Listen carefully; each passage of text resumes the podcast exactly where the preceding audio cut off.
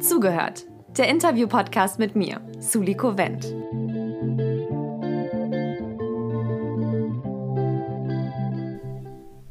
Hey, schön, dass ihr wieder dabei seid.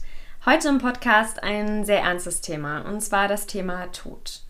Circa 800.000 Kinder in Deutschland haben einen Elternteil oder sogar beide Elternteile verloren. Anni und Lina waren zwar keine Kinder mehr, aber Anni war erst 19, als ihr Papa verstorben ist, und Lina ist kurz vor dem Tod ihrer Mutter 18 geworden. Was die beiden erleben mussten und wie sie mit ihrer Trauer umgehen, erfahrt ihr heute hier.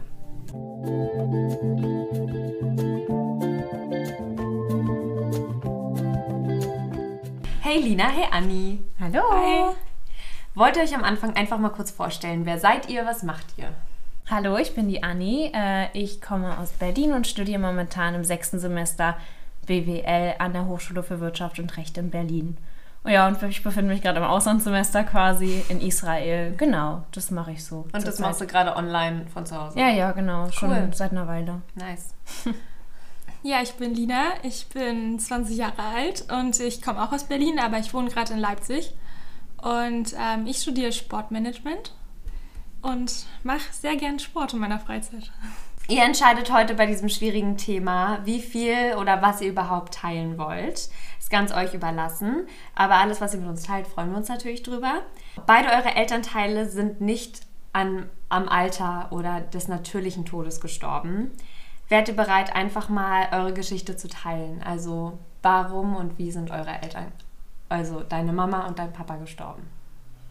Ja, soll ich einfach mal anfangen? Also, bei mir war es der 3.6.2019, also quasi im Sommer 2019. Und es war ein wirklich sehr, sehr warmer Tag. Also, erzähl mal kurz die Story, weil das hat halt viel damit auch irgendwie zu tun. Also es war ein wirklich richtig schöner Sommertag und ich war den Tag über, ich war arbeiten und danach war ich mit Freunden am Weißen See und da war, äh, also relativ viele Menschen waren da und wir waren alle schwimmen und es war ein richtig, richtig schöner Tag. Also hätte wirklich kein perfekterer Tag sein können, bis halt der Anruf von meinem Bruder kam. Mein Bruder war an dem Tag Motorradfahren und mein Vater hat halt ein Haus und eine Garage und dort hat halt mein Bruder immer das Motorrad untergestellt und ja, genau, da kam halt mein Bruder nach der Arbeit wieder zurück zum Haus, wollte halt sein Motorrad abgeben, so wie jeden Tag quasi. Und dann hat er sich halt gewundert, warum die Tür abgeschlossen ist und warum halt keiner rangegangen ist, als er geklingelt hat oder auch angerufen hat. Oh Gott, ich bin voll aufgeregt. ähm, und genau, dann ist halt aber Gott sei Dank ein Ersatzschlüssel bei uns im Haus versteckt oder auf dem Grundstück versteckt und ist halt mein Bruder reingegangen und halt voll komisch, weil halt wirklich keiner halt reagiert hat. Er hat halt immer gesagt, hey, was ist denn los? Papa, wo bist du? Und dann kam er halt ins Bad. Genau, da lag halt dann mein Papa auf dem Boden, regungslos und mein Bruder war halt total perplex, sage ich mal, hat halt dann sofort auch den Notfall, wie nennt man das, den Krankenwagen gerufen und hat alles Mögliche versucht und die haben ihm halt dann noch Anweisungen gegeben und halt, wie das wahrscheinlich auch so ist, gefragt, so ja, hat der Mann halt einen Puls und so weiter, was äh, ist überhaupt, also was ist los, wie sieht's aus? Und mein Papa hat halt wohl eine Platzwunde am Kopf, also er ist halt irgendwie wahrscheinlich, keine Ahnung, einfach hingefallen und hat sich den Kopf am, an der Dusche aufgeschlagen. Und dann war es halt eben so, dass irgendwann der Krankenwagen eingetroffen ist. Und in dem Moment hat halt mein Bruder mich auch angerufen. Und ich war halt, wie gesagt, da gerade ähm, im Park mit Freunden. Und da hat es halt wirklich, dadurch, dass es halt so ein sonniger Tag war, aus dem Nichts angefangen, richtig, richtig krass zu regnen, also extremer Platzregen.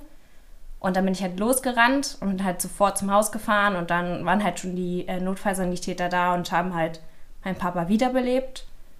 Und ich bin halt dann sofort ins Wohnzimmer. Mein Bruder war halt dann auch da und dann kam halt auch irgendwann meine Mutter. Genau, und dann äh, kam irgendwann nach einer halben Stunde der Notfallsanitäter rein und meinte, dass es ihnen sehr leid tut und dass sie für meinen Papa halt nichts mehr machen können. Das heißt, dass ich quasi eigentlich keine Ahnung habe, sage ich mal, woran es jetzt wirklich gelegen hat, weshalb mein Papa gestorben ist. Aber dadurch, dass mein Papa schon lange chronisch halt mit, mit der Herzschwäche zu kämpfen hatte, war das halt so, dass das wahrscheinlich der Grund war, dass es ein Herzinfarkt war, dass halt wirklich das Herz einfach aufgehört hat zu schlagen. Und genau, das war halt dann schon nicht schon eine Weile so, also bevor mein Bruder eingetroffen ist, dass er halt schon tot war. Also sie konnten halt Mhm. wirklich nichts mehr dafür tun. Ja, dazu sollte man vielleicht noch sagen, deine Eltern sind ja auch getrennt. Also Mhm. genau, dein Papa hat alleine auch in dem Haus gewohnt, ne? Genau, richtig. Ähm, irgendwas wollte ich noch dazu fragen. Und hatten die ihn versucht wiederzubeleben oder haben sie ihn sogar wiederbelebt oder Also es war halt ganz, ganz komisch, weil ich bin halt ähm, dann ins Haus gekommen und man hat halt diesen Defibrillator wahrscheinlich, also dieses Ding, was man halt der, der Person dann auf den, auf den Körper legt, auf den Oberkörper legt.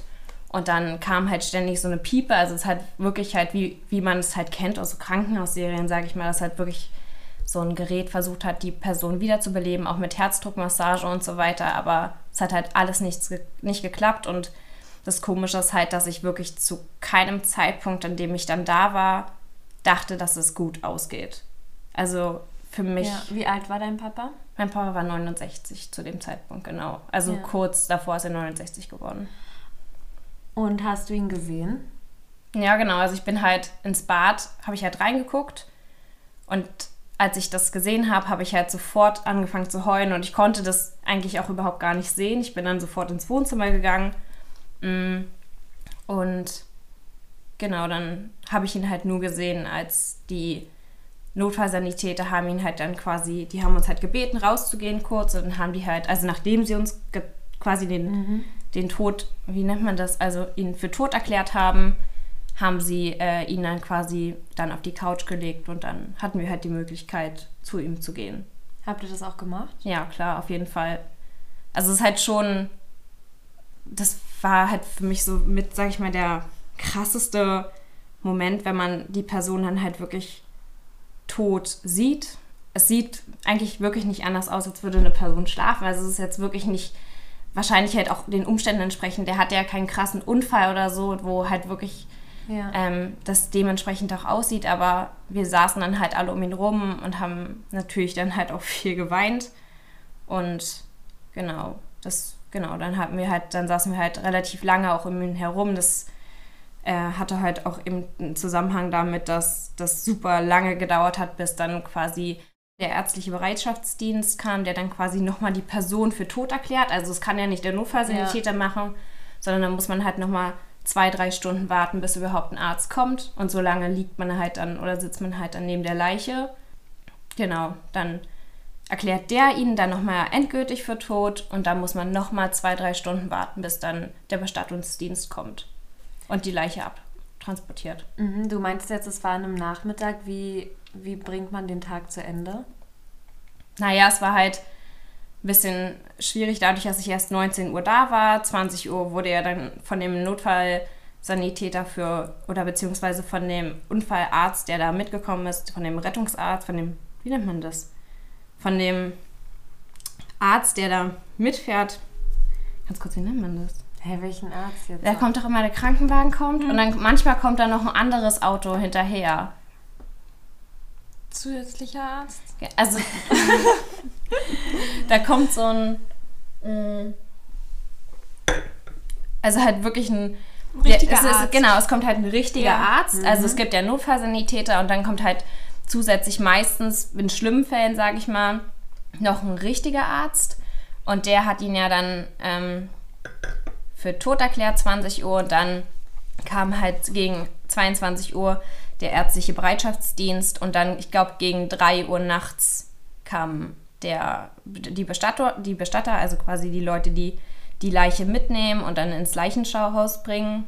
Genau, und dann sind halt dadurch, dass halt mein Bruder eigentlich und meine Mutter ja auch am nächsten Tag halt arbeiten mussten, ähm, sind wir dann halt drei Uhr nachts nach Hause gefahren und halt ins Bett gegangen. Also mir wurde halt dann, also es war halt nicht so, dass ich noch einen Tag vor mir hatte, sondern es war ja eigentlich wirklich ja, ja. Nacht. Okay. Und dann ja. ist man halt schlafen gegangen erstmal. Okay. Danke, Anni. Kein Problem. Ja, bei mir war es so, dass ähm, Mama schon eine ganze Zeit lang äh, irgendwie immer so Fußzucken hatte und sie nicht so aktiv war wie sonst. Und ähm, sie war halt immer so eine richtige Steherin und hat gesagt, ja, ja, nee, ist nichts. Und irgendwann waren wir so, ja, doch, geh mal jetzt zum Arzt so, weil das hat uns, fanden wir auch komisch. Wie alt war deine Mama?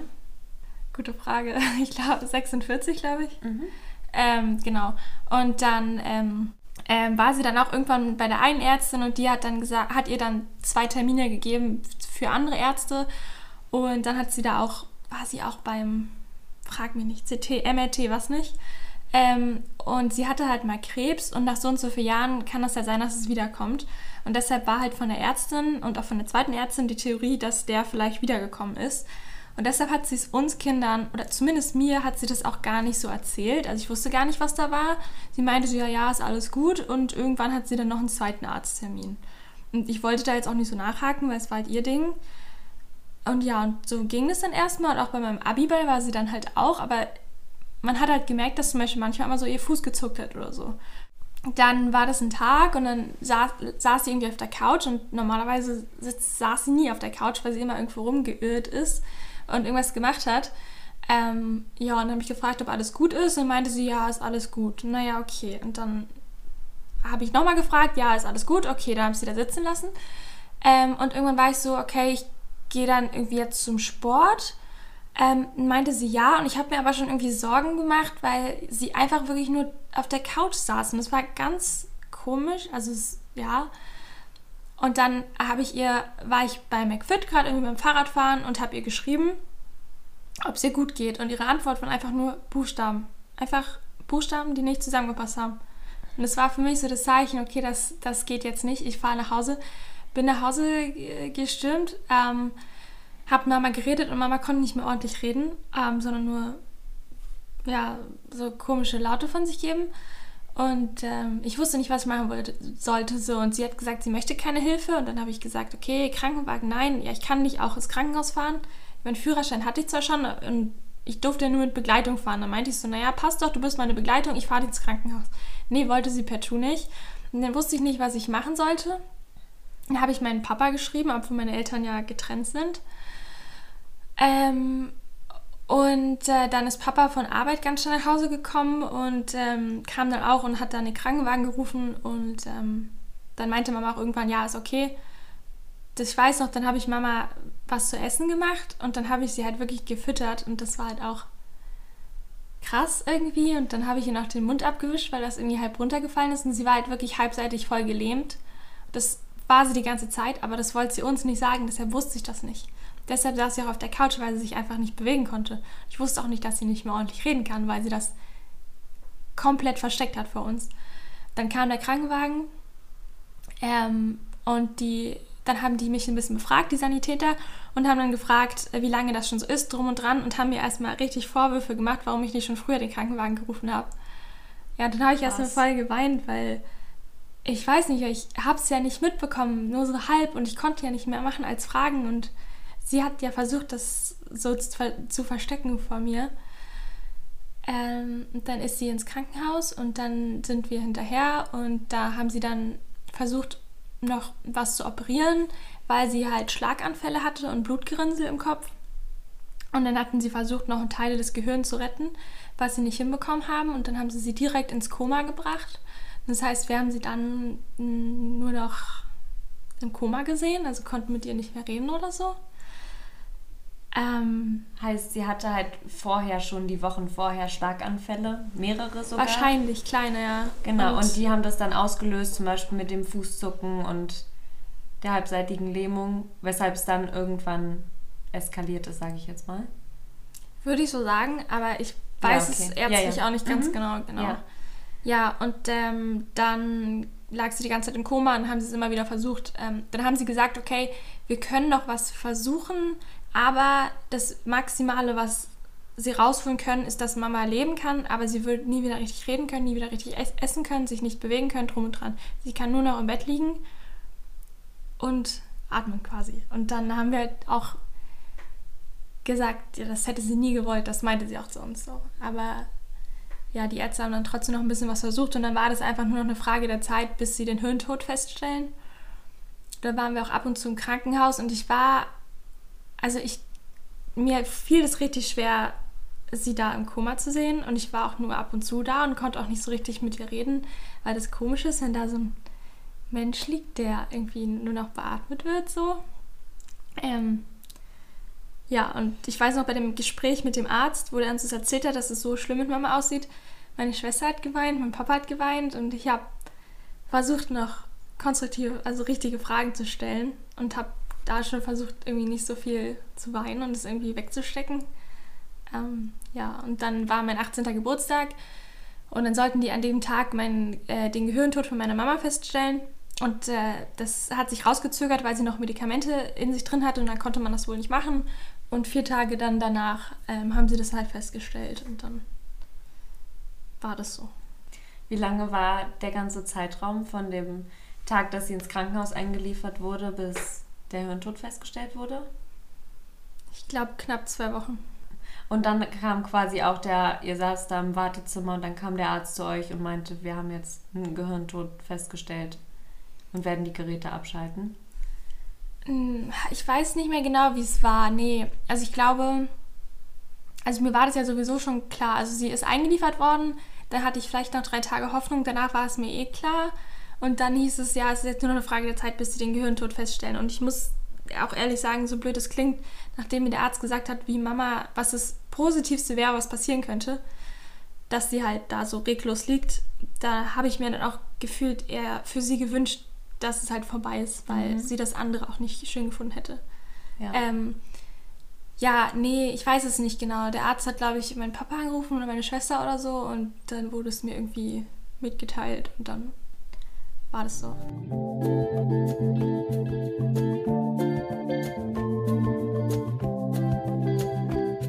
Wie geht das Ganze dann weiter? Also dann muss man ja auch erstmal super viel Papierkram machen und sich um super viel Bürokratisches kümmern. Und wie lange nach, danach ist dann die Beerdigung? Na, ich glaube, das ist immer abhängig davon, was für eine Beerdigung das ist. Also man unterscheidet ja grundsätzlich in Feuerbestattung und halt Erdbestattung. Erdbestattung ist halt relativ kurz nachdem die, die Person halt eben verstorben ist. Das heißt ungefähr eine Woche, glaube ich, immer später. Und eine Feuerbestattung, also bei mir war die Feuerbestattung von meinem Papa Mitte Juli. Das heißt ungefähr anderthalb Monate, nachdem er gestorben ist. Weil da spielt ja, also das ist ja ja, ein richtiger Prozess. Sein genau, so, richtig. Ja. Die Person muss ja eine gewisse Zeit eben auch nochmal im Kühlhaus, also so makaber wie es klingt, halt im Kühlhaus dort lagern.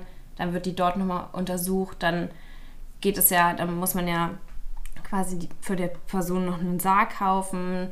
Da spielt ja auch super viel mit rein. Und dann wird die halt eingeäschert und dann halt die ohne transportiert. Ja. Wie war das zu der Zeit? Also, Lina, du warst ja gerade mit Abi fertig. Anni, hattest du da überhaupt noch Uni? Weil ich meine, wie gesagt, da muss man sich um so viele Sachen kümmern. Mhm. Und man ist ja auch an sich, glaube ich, nicht in der Lage, sehr viel, sich mit sehr viel anderem zu beschäftigen. Oder liege ich da jetzt falsch?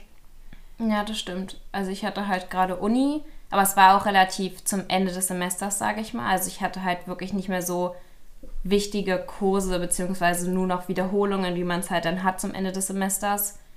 Und genau, zu dem Zeitpunkt musste ich halt auch noch nicht so viel arbeiten, sage ich mal, dass ich halt wirklich auch viel Zeit dafür hatte mhm. und sie mir auch genommen habe natürlich.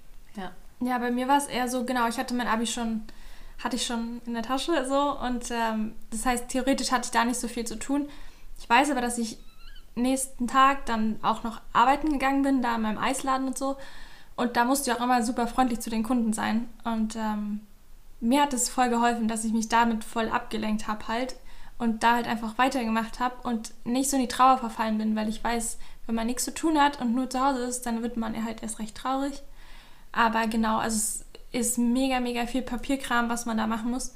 Die ganzen Renten beantragen und drum und dran. Und genau, das ist ja auch so, wir wussten, haben auch erstmal geguckt, okay, was hat Mama denn auf dem Konto und was muss man jetzt, du musst ja dann auch überall denjenigen quasi abmelden und für tot erklären und dann hast du ja so Urkunden, die du erst beantragen musst und die kommen müssen und dann musst du überall die Originalurkunden, oder nicht Urkunden, wie heißt das, die Original... Na, die Sterbeurkunde. Die Sterbeurkunde und genau. so einreichen und da war ich halt echt froh, dass Papa uns da geholfen hat und ja, also das war halt, wir saßen da am Tisch, hatten dafür eigentlich so einmal die Woche war das bei uns, saßen wir am Tisch und haben alle Briefe und Co. bearbeitet. Am Anfang noch dreimal die Woche oder so. Und dann kam Papa zu uns und dann hieß es so, jetzt müssen wir das alles regeln. Und ja, dann war das eine Mischung zwischen Weinen, sich gegenseitig anmeckern, sagen, ich habe da keine Lust drauf und äh, irgendwie muss man da aber durch.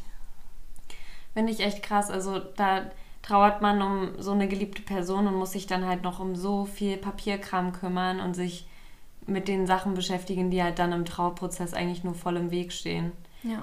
Wie, wie seht ihr dann als engsten Angehörigen so eine Beerdigung? Also ich meine, ihr habt die ja dann mit geplant und alles ausgesucht und dann kommen dann noch so viele andere zur Beerdigung.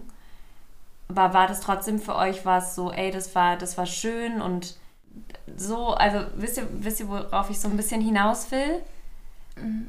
Also wie war die Beerdigung für euch? Äh, ja, also, also du kannst auch gerne anfangen, wenn du magst. Ja, also bei uns war es zum Beispiel so, ähm, man musste ja eine Beerdigungsrede schreiben, heißt es so, ja. ja. Und ähm, bei uns war das. Ihr musstet eure Beerdigung, die Beerdigungsrede? Ja. ja. Wow. Ja, und dann hat meine Oma hat die vorgeschrieben und uns gegeben. So, da stand drin, ja, ähm, sie ist dann und dann geboren, ist dann gestorben, hat Krebs bekommen, hat Kinder bekommen, ist dabei auch fast gestorben, hat sich getrennt, äh, hat so fertig und dann ist sie gestorben. Und wir lesen uns die durch und waren so, was, was zur Hölle? Also, sorry, aber Mama war so eine tolle Person. Ich kann auch nicht, das, das geht so nicht. Also, die müssen wir ändern. Und dann haben halt echt meine Schwester und ich die Beerdigungsrede von meiner Mama geschrieben und das war schon komisch und ähm, ja, es war einfach eine komische Situation. Und dann war das so, dass wir das dann, die Rede, die wir, die Rohform, also wir haben so Stichpunkte, Sätze aufgeschrieben, haben wir dann dem Typ gegeben, der die dann auch im Endeffekt gehalten hat. Und der hat daraus eine schön formulierte Rede gemacht. Ähm, und das war bei mir so der Moment, das alles nochmal so zu hören, auch wenn es meine eigenen Worte so ein bisschen waren, aber da wurden wir auch richtig emotional. Und sonst war es bei uns in der Familie so, dass wir auch traurig waren, aber gefühlt alle für uns traurig waren und nicht zusammengetraut haben. Und da meine Schwester und ich halt einmal zusammen geweint und irgendwie hat jeder geweint und das war schon eine komische Situation. Ähm, ich weiß nicht, ob ich sie schön fand, die Beerdigung, oder nicht schön. Ist ganz schwer zu sagen. Es war halt einfach so. Und wenn ich jetzt drüber nachdenke, muss ich auch sagen, habe ich, glaube ich, ganz viel davon einfach verdrängt. Also ich kann mich auch ganz viel auch gar nicht mehr so erinnern, was ich da gefühlt habe oder so. Mhm. Krass. Also ich muss sagen, das war die erste Beerdigung, auf der ich gewesen bin von meinem Papa. Ich war davor noch nie auf einer Beerdigung und das gibt ja auch so eine richtige Knigge, sag ich mal. Also bei der Beerdigung, dass halt die, die engeren Angehörigen, also meine Mutter, mein Bruder und ich, davor gehen, quasi in die Halle rein. Und ich fand es tatsächlich einen echt schönen Moment, weil ich das echt schön anzusehen fand, dass so viele Leute da waren. So viele wirklich gute Freunde von meinem Papa, Arbeitskollegen, die ganze Firma meines, meines Vaters war beispielsweise da. Und das ist halt wirklich, also es hat mich extrem berührt. Und uns wurde halt zum Beispiel auch die Möglichkeit gegeben, einen Abschiedsbrief zu schreiben. Also mein Bruder und ich haben quasi einen, einen Brief an meinen Papa geschrieben, den wir dann in dem Umschlag in die Urne mit hineingesteckt haben. Also ich fand es wirklich einen sehr, sehr schönen Moment und mein Vater zum Beispiel hat auch immer gesagt, dass Beerdigungen die schönsten Feiern sind. Also das hat er immer gesagt so und das habe ich mir halt dafür auch vorgenommen, weil das echt auch lustige Momente gab. Also bei uns gab es halt auch einen Redner, aber halt anders wie bei Lina, dass wir halt mit ihm ein Vorgespräch haben, hatten und dann ihm so erzählt haben, wie die Person denn so war und was wir von ihr gelernt haben, wie, was er als Mensch so erreicht hat, so seine Lebensschritte, seine ganzen Lebensabschnitte und so weiter und wichtige Punkte im Leben. Und dann hat er die halt in eine Rede verfasst und das war halt echt richtig, richtig schön, weil es halt eben nicht nur so eine wirkliche, wirkliche Trauerrede war, sondern halt eben auch lustige Aspekte hatte, so wie die mhm. Person halt eben doch war. Und da musste halt auch die ganze Halle einmal lachen. Und das war halt wirklich richtig, richtig schön. Also ich fand es tatsächlich echt sehr, sehr schön. Ja, Lina, war das auch deine erste Beerdigung, bei der du warst? Ja. Ja, ja also die Beerdigung von deiner Mama war auch meine erste Beerdigung, wo ich war. Und du hast ja jetzt auch schon von dieser Beerdigungsknigge geredet, also dass da halt einfach Sachen, das sind immer die gleichen Dinge, die passieren. Die engsten Angehörigen gehen als erstes nach vorne und so weiter und so fort. Und ich weiß nicht, wie es euch ging, aber ich war mit der Situation damals auch überfordert und äh, dann, weil meine Eltern sind oft mal auf irgendeine Beerdigung gegangen und haben aber halt die Kinder immer nie mitgenommen. So, ja, die will man nicht aus der Schule nehmen, die, die will man damit nicht konfrontieren, aber ich konfrontieren? Kon konfronti konfrontieren. Konfrontieren. Konfrontieren. Ja, genau. Mit Tieren, aber okay. Obwohl ich das total wichtig finde. Ich hätte mir im Nachhinein gewünscht, dass meine Eltern mich vielleicht ein paar Mal mit, mitgenommen hätten, einfach, dass ich, dass man weiß, was passiert und dann nicht bei so einer Situation in so kaltes Wasser geschmissen wird. Oder habt ihr das anders empfunden? Nee, aber ich glaube, ich glaube, ich hätte es nicht schöner gefunden, wenn ich vorher schon bei drei anderen Beerdigungen nee, das auf gar keinen Fall, das meine ich nicht. Aber dass man, dass man einfach, weil, also ich hatte halt gar keine Vorstellung, was damit, das, was da auf einen zukommt, was da passiert. Ich meine, ihr habt das ja auch mit organisiert, dann wusstet ihr wahrscheinlich auch ein bisschen, was kommt. Mhm. Aber ja, ich fand es sehr überfordernd. Ja, genau. Also ich, ich hätte mir auch gewünscht, wahrscheinlich schon mal zu einer Beerdigung. Also ich hätte es mir auch schon mal gewünscht, dass ich schon mal bei der Beerdigung gewesen wäre. Aber bei mir ergab sich halt irgendwie nicht die Situation.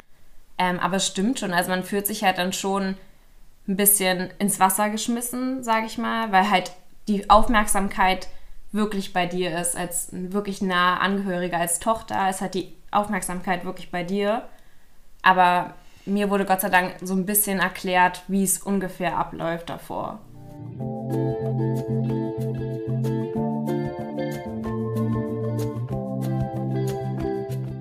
Jetzt sagt man, äh, dass man so diese fünf Phasen der Trauer durchlebt.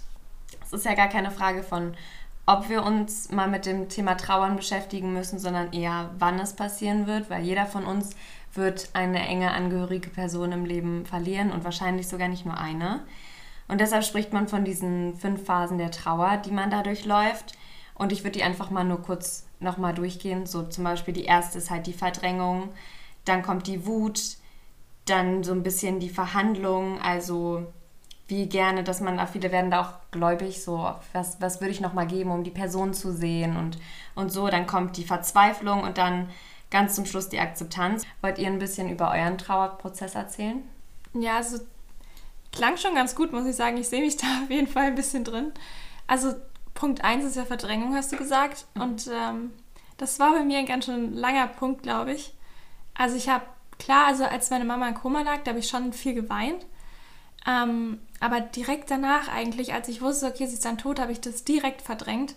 Also ich habe ja dann noch meinen 18. Geburtstag gefeiert und da wusste ich ja quasi schon, dass sie, äh, dass sie dann sterben wird. Und da habe ich ja auch versucht, mir einen schönen Abend zu machen, drum und dran. Und ich konnte das halt irgendwie nicht so genießen und hätte es mir gewünscht, aber das sagt ja eigentlich schon, dass ich das sehr krass verdrängt habe, wenn ich da gefeiert habe, obwohl meine Mama da im Sterben lag. Und bei mir ist es krasse, ich meine, das ist jetzt drei Jahre her. Und dass ich halt gefühlt jetzt erst das Ganze verarbeite und es so lange verdrängt habe. Und mir ist es halt manchmal selber ein bisschen unangenehm, jemandem zu sagen, du ja, ich weine gerade oder so, so random einfach, weil ich irgendeine Frau auf der Straße sehe, die so aussieht wie meine Mama oder so. Ähm, oder mir einfach die Gedanken kommen. Und wenn jemand fragt, bin ich so, ja, äh, warum weinst du? Naja, vor drei Jahren ist meine Mama gestorben, so. So, das verstehen die meisten halt. Also, das ist halt mir auch unangenehm und das ist komisch. Und andersrum habe ich auch viele Reaktionen bekommen, dass Leute es nicht verstanden haben, warum ich direkt danach wieder arbeiten war. Und kam, da kamen dann so Kommentare wie, naja, du hast ja gar nicht richtig geliebt so. Und das ist halt wow. krass so. Wow, das ist krass. Also ich verstehe gar nicht, wo so eine Kommentare herkommen können. Mhm. Also das müssen sehr unsensible Menschen sein, aber wahrscheinlich waren das sogar vielleicht auch noch Angehörige von ihr, die damit halt, die das dann einfach nicht verstehen konnten, dass du anders trauerst, oder? Nee, es waren keine Angehörigen. Okay. Krass. Aber ja, ich sehe das ja auch im Umfeld, dass, also ich habe das auch bei mir gesehen, dass jeder damit anders umgegangen ist. Ja. ja. Und ähm, genau, ich wollte noch dazu sagen, du warst ja dann auch direkt dann ab Oktober auch erstmal für acht Monate lang oder neun Monate lang, sieben, sieben Monate in Neuseeland backpacken und ich glaube, das hat auch ähm, ja, einerseits natürlich Ablenkung, es hat dir natürlich auch geholfen, hattest ja trotzdem eine tolle Zeit, aber dadurch hast du es halt natürlich auch verdrängt. Dadurch hast du halt dann Stufe 1 viel länger mit dir rumgezogen. Ja, ja total. ja, also mir hat es in dem Moment total geholfen und ich habe es wirklich komplett verdrängt. Aber andererseits muss ich auch sagen, das war alles super traurig, aber ich habe auch an dem Punkt gemerkt, krass, wie schnell kann man Menschen verlieren und wie schnell ist das Leben vorbei. Und seitdem muss ich auch ganz ehrlich sagen, schätze ich Dinge viel mehr wert, weil ich weiß, wie schnell die halt weg sein können. Mhm. Und deshalb, ich glaube, ich habe auch Neuseeland viel mehr wertgeschätzt, weil ich so wusste, so, du lebst nur einmal und du lebst nur kurz und genießt es halt. Genau, und eigentlich verarbeite ich es erst so ein bisschen, seitdem gefühlt so Corona da ist oder seitdem ich studiere und mehr alleine bin, weil ich mir meinen Tag unbewusst immer so vollgestopft habe, dass ich halt gar keine Zeit hatte zum Trauern. Ja. Mhm. Ähm, Andi, du kannst auch gleich nochmal komplett erzählen, aber ich wollte nochmal auf den zweiten Punkt Wut eingehen, weil beide eure Eltern ja nicht an einem natürlichen Tod gestorben sind. Äh, könnte ich mir vorstellen, dass bei euch beiden da Wut vielleicht eine große Rolle gespielt hat. Also jetzt, ich meine, Wut jetzt auch in Bezug darauf, dass man sich selber total viele Vorwürfe macht oder wütend darauf ist, dass Ärzte nichts gemacht haben. Das war ja vor allem bei deiner Mama Lina äh, eine große Sache. Ähm, oder auch bei dir hätte, wäre dein Bruder eher von dem Roadtrip gekommen oder so. Ich will jetzt überhaupt nicht sagen, aber ich meine nur, dass man, hattet ihr solche Gedanken? Nee, gar nicht, tatsächlich. Nee, ich auch also nicht. Wut überhaupt gar nicht. Nee. Ich habe das auch direkt von mir gelenkt, weil im Endeffekt weiß ich, ich konnte, meine Mama wollte nicht zulassen, dass wir es mitkriegen. Mhm. Dementsprechend, ich habe das wirklich direkt eigentlich von mir gewiesen und ich glaube, das ist auch ganz gut so. Ich würde auch sagen, wenn Wut, dann eher bei mir auf jeden Fall Wut vielleicht sogar auf mich selber, dass man hätte mehr machen können, dass man irgendwie irgendwas hätte verhindern können, sage ich mal. Was ja auch wieder eigentlich total dumm ist, weil du hättest nichts verhindern können. Wahrscheinlich eben nicht. Also ja, vor allem halt im Nachhinein kann man halt, ja, was will man genau. im Nachhinein sich darüber den Kopf zerbrechen, so, ja. aber also, dass du dir, äh, da hattet ihr auch öfter Momente, wo ihr euch so dachtet, also nicht nur Wut darauf, ich hätte da sein können und es verhindern können, dass die Person stirbt, sondern auch, ich hätte mehr für die Person da sein können oder ihr öfter sagen sollen, dass ich sie gern habe oder so. Hat man solche Gedanken? Ja. Ja. Finde ich auch. Also ja. schon im Nachhinein, dann manchmal denkt man halt zurück und dann denke ich so, okay, wie oft saß ich auf der Couch und habe so am Handy gechillt und nicht mit der Person gequatscht oder so. Aber wenn mir solche Gedanken kommen, denke ich mir dann ganz schnell wieder so, nee, komm, lass den Gedanken. Du hast dein Leben gelebt und es war okay und du konntest es nicht ahnen. Es ist mehr so der Wunsch danach, dass so deine Mama dich halt jetzt nochmal sieht, wie du jetzt bist und du jetzt nochmal zeigen willst, ey, aus mir ist was geworden. So.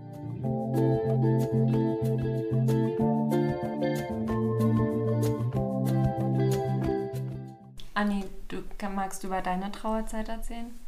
Also ich würde eigentlich pauschal sagen, dass die fünf Phasen so nicht so die, direkt so eine Anwendung mhm. auf mich finden. Also Verdrängung würde ich eigentlich komplett ausschließen. Ich habe vor allen Dingen in der ersten Zeit extrem viel geweint, äh, wirklich sehr, sehr viel getrauert und wirklich tagelang im Bett verbracht und wirklich nur geweint. Also ich habe mir schon, also es war mir schon klar, dass die Person nicht mehr bei mir ist. Äh, aber halt, ich habe das Gefühl, dass ich mich sofort auf einen anderen Punkt irgendwie fixiert habe. Also mein Vater war ein leidenschaftlicher Autofahrer und dass ich halt dann seit dem Zeitpunkt, an dem, an dem er gestorben ist, seit dem Tag, an dem er gestorben ist, eben auch auf diese Leidenschaft irgendwie gestürzt habe, sage ich mal, dass ich mir halt irgendwie versucht habe, dem vielleicht auszuweichen, was vielleicht Verdrängung ist, man weiß es ja nicht, aber halt, das ist halt irgendwie so das Ding, wie ich darüber so irgendwie auch gut hinweggekommen bin. Also, dass er halt mhm. halt jedes Auto ist, was auf der Straße steht, dass er jedes Auto ist für mich, was auf der Straße fährt und ich ihn halt da immer noch weiter leben sehe, sage ich mal. Also ich, für mich ist es halt nicht eine Person, die komplett aus der Welt ist. Ja, ich will noch mal ganz kurz dazu sagen, nur weil ich jetzt hier über diese fünf Phasen der Trauer spreche und mir dazu jetzt ein paar Videos angeguckt habe und mich dazu belesen habe, heißt es natürlich nicht, dass es der Weg für jeden ist, zu trauern, sondern das ist natürlich super individuell. Mhm. Genau, das wollte ich nur noch mal kurz dazu sagen. Aber schön, dass du es angesprochen hast, weil du jetzt gerade meintest, dass du deinen Papa überall immer so wieder siehst oder so wiederfindest. Wie ist das bei dir, Lina? Hast du irgendwie so, keine Ahnung, siehst du sie im Himmel oder sprichst du zu ihr und schreib, oder schreibst Briefe oder wie, wie darf ich mir das vorstellen? Oder denkst du da gar nicht weiter drüber nach? Ja, doch schon. Also ich finde manchmal, also ich habe schon drüber nachgedacht und ich finde auch so Sachen wie, manchmal denkt man, Mama kriegt schon noch mit, wie es mir geht. Die kriegt, die sieht mich schon irgendwie. Ich kann es nicht erklären, wie. Also ich glaube nicht, dass sie jetzt im Himmel so runterguckt, aber dass sie es irgendwie mitkriegt. Und ich weiß, dass wir zusammen zum Beispiel in Leipzig waren und ich meinen Sporteignungstest gemacht habe und so und sie sich gefreut hat, dass ich das mache, weil sie das auch immer gern gemacht hätte. Und das ist für mich auch so, das war dann für mich klar, ich gehe jetzt an die Uni, weil auch Mama das wollte und ich wollte das und das verbinde ich damit ein bisschen. Aber dann gibt es auch so komisch, das klingt auch Momente, wo ich mir denke, ich glaube auch nicht, dass sie immer zuguckt, weil das würde ich auch gar nicht wollen, weil dann sieht sie ja auch, wenn ich mit irgendwelchen Jungs rummache oder so und das soll sie jetzt nicht mitkriegen. So, dementsprechend ist das schwierig, da, da glaube ich nur so ein bisschen dran, weiß ich nicht. Aber manchmal ist es schon, also bei mir ist es zum Beispiel so, wenn ich Leute auf der Straße sehe, so Familien oder so, dann denke ich manchmal an mich früher oder an mich später und dann denke ich mir so, hm, dann hat mein Kind halt irgendwie keine Oma oder so. Oder ich sehe Leute, die dann cool aussehen, dann denke ich mir so, ja, das könnte Mama sein. Also so ein bisschen, aber wenig. Ich träume eher manchmal von ihr und dann sehe ich sie quasi. Träumst du von deinem Papa? Ich habe nur einmal von ihm geträumt. Und dann war das, ja, also ich habe in dem letzten Jahr ein, ein Haus umgebaut, quasi saniert. Und da haben meine Mutti und ich einen Bad gefliest selber. Und ich habe halt, glaube ich, vor einem halben Jahr ist es ja, habe ich halt geträumt, dass mein Vater dann ins Haus reingekommen ist und halt dann in der Tür stand und mich nur angeguckt hat und sofort wieder gegangen ist, so mit Kopfschütteln. Und das genauso wäre halt wirklich mein Vater, wenn er das sehen würde, was ich so in dem Haus, sage ich mal, mit meinem Bruder dann zusammen auch veranstaltet habe, so teilweise. Ich glaube, ja, das ist so das Einzige, wovon ich geträumt habe mit ihm.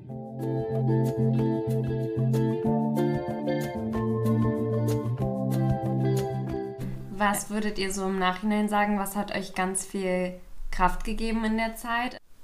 Bei mir ist es auf jeden Fall auch der Gedanke. Also manchmal denke ich auch, das hast du ja auch so ein bisschen gesagt, dass es sogar auch mit einer Phase ist. Dann denke ich mir auch so, ja, erstens, guck mal, ich hätte auch beide Eltern verlieren können und drum und dran. Und eigentlich geht es mir voll gut. Bei mir ging es irgendwie dann so rum und dann dachte ich so, hey, ich habe trotzdem irgendwie eine Familie und die sind auch für mich da und ich habe Freunde und eigentlich ist es nur meine Mama und ihr ging es gut und das ist ja auch schön. Also ich habe es mal so ein bisschen schön geredet und irgendwie dachte ich mir, hey, Mama hat mich jetzt bis zu meinem 18. Lebensjahr quasi begleitet und ab jetzt muss ich erwachsen sein und muss stark sein und muss mein Leben gehen, so ein bisschen. Und deshalb hat mir das auch Kraft gegeben und ich war so, nee, ich muss jetzt auch ihr zeigen, dass sie es kann und dass es ja doch ohne sie kann, so ein bisschen. Ähm, das war der schöne Gedanke, finde ich. Mhm. Ja, und ich weiß, dass ich direkt danach oder als sie im Koma lag, auch nicht so richtig wusste, wohin mit mir. Und dann habe ich angefangen, Lego zu bauen und habe meine Lego-Sachen aus dem Keller geholt ähm, und habe zur Beschäftigung erstmal sowas gemacht. Das hat mir auf jeden Fall geholfen. Und ähm, ansonsten, ich finde, drüber reden ist prinzipiell gut, aber ich konnte es damals nicht so gut, muss ich gestehen.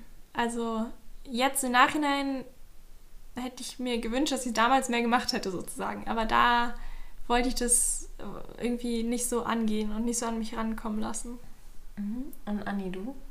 Mm, also was mir so voll viel Halt gegeben hat, sind meine Freunde auf jeden Fall. Also ich wusste, dass wenn irgendwas ist, wenn es mir richtig, richtig schlecht geht, also mir ging es ja richtig schlecht, aber ich würde auch sagen, dass ich eher ein Mensch war oder auch bin, der das mit mir selber verhandelt, also der da selber sehr, sehr viel drüber nachgedacht hat. Aber wenn es soweit kam, dass ich wirklich mit jemandem drüber reden wollte und musste, war halt, wusste ich, dass da immer jemand zur Stelle war, mit dem ich auch hätte drüber reden können. Und was mich halt auch voll bestärkt hat, dass ich halt, ich bin normalerweise nicht so der Mensch, der so an übermenschliche Kräfte glaubt. Wirklich nicht. Aber so dieses Gefühl von dem Leben nach dem Tod, dass mein Vater da oben sitzt mit seinen engsten Freunden, mit seiner Familie und einfach zusammen, keine Ahnung, einen Uso trinkt oder irgendwie sowas oder dann eine Runde mit denen schnackt und keine Ahnung gelacht und Spaß hat, das muntert einen richtig auf und verschafft einen halt eben auch ein Lächeln ins Gesicht, auf jeden mhm. Fall. Lina, du meintest jetzt, wenn du, wenn du nochmal dir einen Tipp geben könntest für dein, für dich in, vor drei Jahren, für dich vor drei Jahren, dann wäre es, dass du dich damit irgendwie mehr befasst und mehr drüber redest, weil du jetzt auch sagst, dass es dir hilft. Anni, was, was würdest du deinem Ich von vor äh, anderthalb Jahren empfehlen? Boah. Wenn du nichts findest, ist auch nicht schlimm.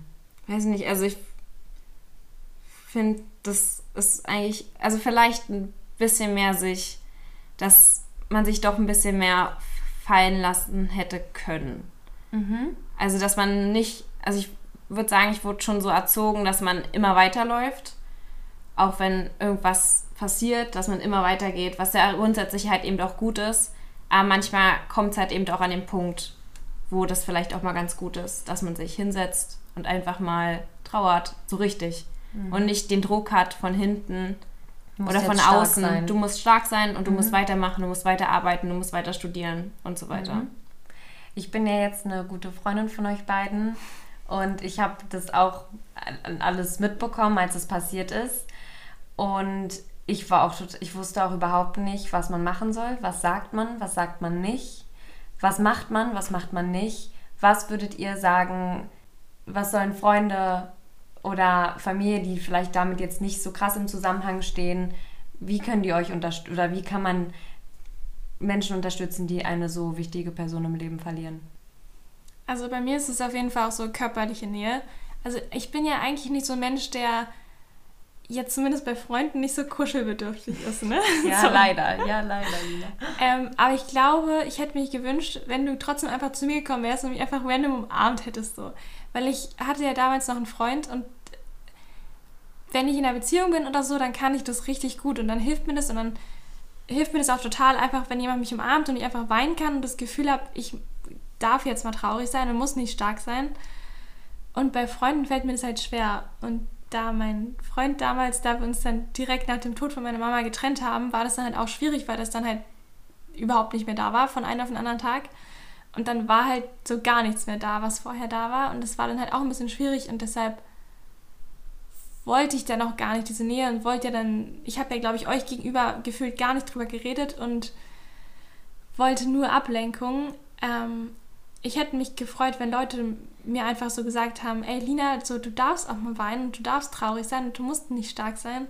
Weil das hatte ich immer so im Hinterkopf, weil auch meine Familie, da hat es jeder für sich ausgemacht. Und das war nicht so, dass wir zusammengetraut haben, sondern jeder hat sein, ist seinen Weg gegangen und hat, wenn er geweint hat, ins Zimmer für sich allein geweint. Und das mhm. ist halt mhm. so ein bisschen doof. Also ich, ich finde es cool, wenn man dem anderen vermittelt, dass man auch seine Gefühle zulassen darf. Mhm. Und ja, vielleicht, wenn die richtige Situation ist, dann ist es auch ganz cool zu sagen, ja, wenn du magst, kannst du drüber reden oder ruhig auch mal nachfragen. Also ich finde es, ich freue mich auch, wenn Leute sich dafür interessieren und wenn es mir eine Frage ist, die mir zu weit geht, kann ich immer noch sagen, nee, habe ich keine Lust drauf. Mhm. Aber was ich zum Beispiel ganz, wenn ich, was ich gar nicht mochte, ist, wenn Leute wirklich so gesagt haben, also ich habe das gesagt, meine Mama ist gestorben oder so, und da waren sie so, oh, sorry, nee, dann äh, lass was anderes, über was anderes reden. Und dann war ich gleich so, ja, sorry, dass ich es erwähnt habe, dann halt nicht so. Oh, das hat mich schon traurig ja. gemacht, so ein bisschen. Ja, ich glaube, weil viele halt Angst haben oder nicht wissen, wie sie damit umgehen sollen und es deshalb einfach komplett umgehen. Aber damit macht man es halt auch nicht richtig. Mhm. Deshalb jetzt hier dieser Podcast. Deshalb lasst raus, was man machen soll, dass man irgendwie weiß, wie man da Angehörige unterstützen kann. Also ich würde sagen, zuhören ist so das, was mir am meisten geholfen hat oder auch immer noch hilft, dass man einfach mal zuhört und einfach mal nicht vielleicht seinen Senf dazu gibt irgendwie und versucht. Sicherlich ist es, man kann, oh Gott, das kommt jetzt voll falsch rüber, aber ich finde es immer noch schwierig, wenn jetzt beispielsweise von Verwandten jemand gestorben ist, dem dann eben meine Trauer auszudrücken, finde ich immer noch schwierig, aber ich war halt nicht so ein Mensch, dass der, ich war halt eben nicht so ein Mensch, der das, also ich kann das verstehen, dass viele halt eben Angst haben, dass sie nicht die richtigen Worte finden, aber das ist gar, ich finde das gar nicht so schlimm, weil was wirklich Schlimmes können sie ja eigentlich nicht sagen, außer halt, okay, ach sorry, tut mir leid, lass uns über was anderes reden, ist halt wirklich beschissen. Aber wenn, auch wenn nur sowas kommt, so, oh Mann, ich denke an dich, wenn irgendwas ist, ruf mich an, schreib mir, ich bin da für dich. Oder wir können gern quatschen. Oder oh, ich bin sicher, dass es ein toller Mensch war. Und mir hat es halt voll geholfen, wenn andere Leute tatsächlich über ihn auch erzählt haben. Also letztens saßen wir als Familie zum Beispiel zusammen und da meinte halt meine Tante einfach so, ja, auf deinen Papa, Anne.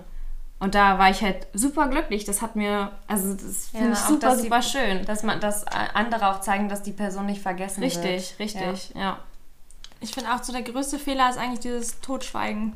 Hm. Also auch dieses bloß nicht das Thema ansprechen. Auch meine Oma und Opa manchmal. Hm. Da denke ich mir so, ey, ganz ehrlich, Mama hatte doch trotzdem bis dahin ein schönes Leben und dafür kann keiner was. Warum müssen wir das jetzt so als Tabuthema sehen? Das finde ich traurig. Ich denke auch einfach zu sagen, ey, wir sind da für dich so. Sowas. Ihr habt mir auch eine Karte geschrieben und so und das war voll süß, da habe ich mich total gefreut. Und was ich auch finde, Leute, die einem nicht so nahe stehen, mit denen kann ich am besten über sowas reden. So, so Leute, die einem halt nicht die besten Freunde sind, dass so, dass die besten Freunde da sind, um schöne Sachen zu machen und vielleicht Leute, mit denen man nicht so viel zu tun hat, mit denen kann ich dann eher über sowas reden. Und dass auch solche Leute sagen, ey, wir sind trotzdem da für dich. Ich weiß auf dieser Karte, die ihr mir damals geschrieben habt, da standen so ein paar Namen, da dachte ich so, wow, die haben das mitbekommen oder so. Aber das war schön, dass auch die gesagt haben, hey, so, wir sind auch da für dich. Und das fand ich halt cool. Ja, das stimmt. Danke, dass ihr da wart. Das waren ein paar total schöne Abschiedsworte. Wenn ihr wollt, können wir jetzt noch Wachs gießen. Gerne. Ja.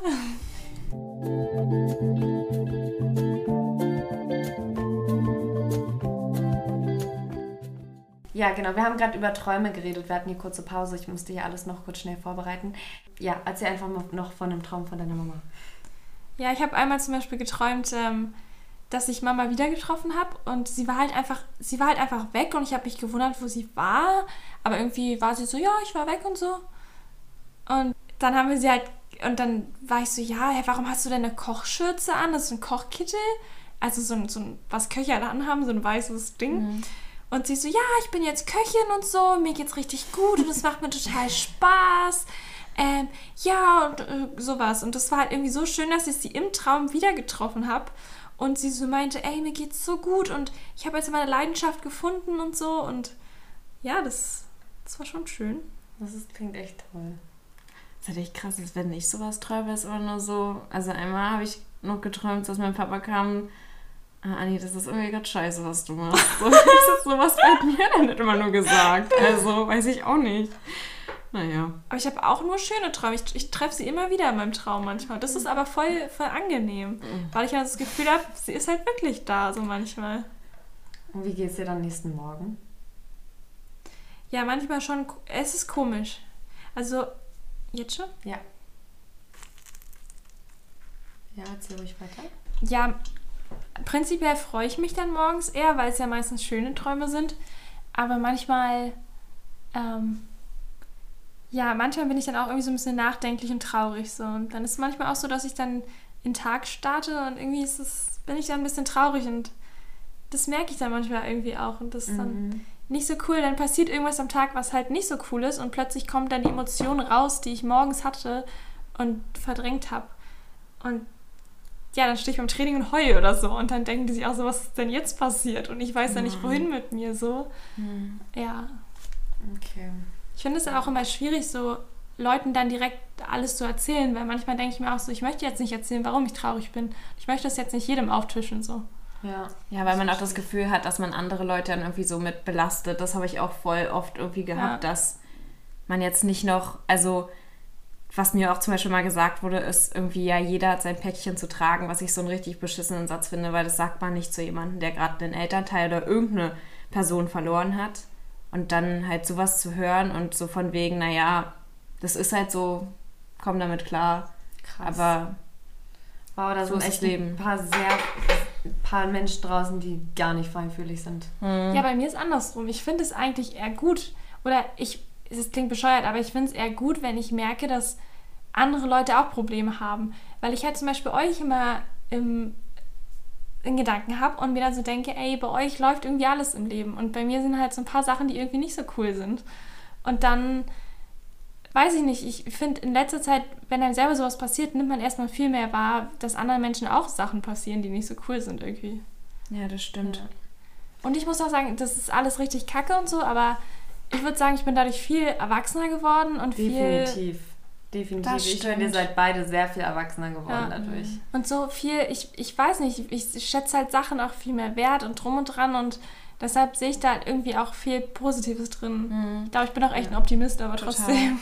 Ich muss auch sagen, ich hatte vorher das, dadurch, dass mein Bruder halt 14 Jahre älter ist als ich, so keine wirklich super, super enge Beziehung zu meinem Bruder. Und so nur durch den Tod zu meinem Vater bin ich halt, also, keine Ahnung, mein Bruder ist so mein bester Freund, mein Vorbild. Wirklich, keine Ahnung, Gott, jetzt hätte ich emotional, aber halt so, er hat mir halt nochmal so meinen Bruder geschenkt, so. Dadurch, dass ich, also, keine Ahnung, das ist so wirklich das größte Geschenk durch so eine Scheißsituation, dass ich mich so super gut mit meinem Bruder verstehe. Das ist so schön. Das ist echt schön. Ja. Jetzt mal back to Bl- Wachsgießen. Was könnte das sein? Sieht aus wie ein Dinosaurier. So. Ja, ja, also von, oder so ein Drache oder Nee, dann eher ein. Elef ein Elefant. Oder ein Kamel. das wird immer verrückter. Elefant, meint ihr? Elefant. Naja, nee, auch nicht. Ich finde, sieht aus wie so- wie so ein Ja. sitzendes Kamel. Ja, Dinosaurier, oder? Dinosaurier. Nicht Wunsch Dinosaurier? ja. Okay, doch wir Kamel. nehmen den nee, wir nehmen den das Kamel. Okay. Ich finde, so das die sieht Augen? wirklich ein bisschen aus wie so ein ja, ich habe am Anfang auch an Kamel. ein Kamel gedacht. Okay. Kamel. Länger durchhalten. Das hatten wir sogar schon mal in meinem Podcast bei Johannes. Hatten wir auch Kamel. Länger durchhalten. Wenn jede Treppe zu viel wird und ein Sport zur Straßenbahn unmöglich scheint, ist es höchste Zeit, mit Ausdauersport zu beginnen. Und zwar regelmäßig. Ja, ich lustig, ja. dass du das hast. Ja, Verrückt. ich muss, also, ja, vielleicht sollte ich öfter mal laufen gehen. und Nicht so viel pumpen. Sagt Lina, die gefühlt jedes Mal fünf Kilometer zu mir nach Hause joggt. Ciao. So, Anni, it's your turn. Gib mal her das Teil hier. War bestimmt zu langsam, als ich es voll verkackt. Ihr dürft das übrigens auch gerne behalten. Ah, süß. Oh, Mensch, kriegen wir sogar noch ein Mitbringsel. Ach du Scheiße, na toll. Upsi. Ich finde, es sieht aus wie ein Buddha auf dem Stein. Ein Buddha auf dem Stein. Mhm. Das sieht aus wie zwei Brüste. Ich weiß Na, es hallo? nicht. Ich weiß es nicht. Zeig mal, ich will mal gucken. Guck mal, das sieht aus wie ein Dekolleté da oben. Ein Dekolleté? Ja, hier, hier, warte mal. Dreh mal so. Da, seht ihr den? Das ist der unförmige Brust.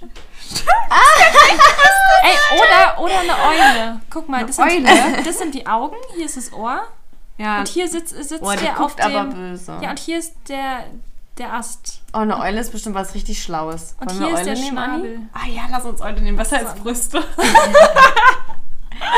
Eule. Eule. Kluge Entscheidung.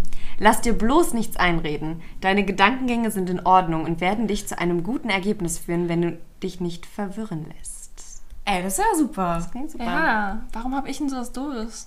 Hä, länger durchhalten, das ist doch auch mal was Nettes. Ja, mach mal mehr Sport, na danke. Danke, dass ihr dabei wart. We did it! Danke, dass wir hier sein durften.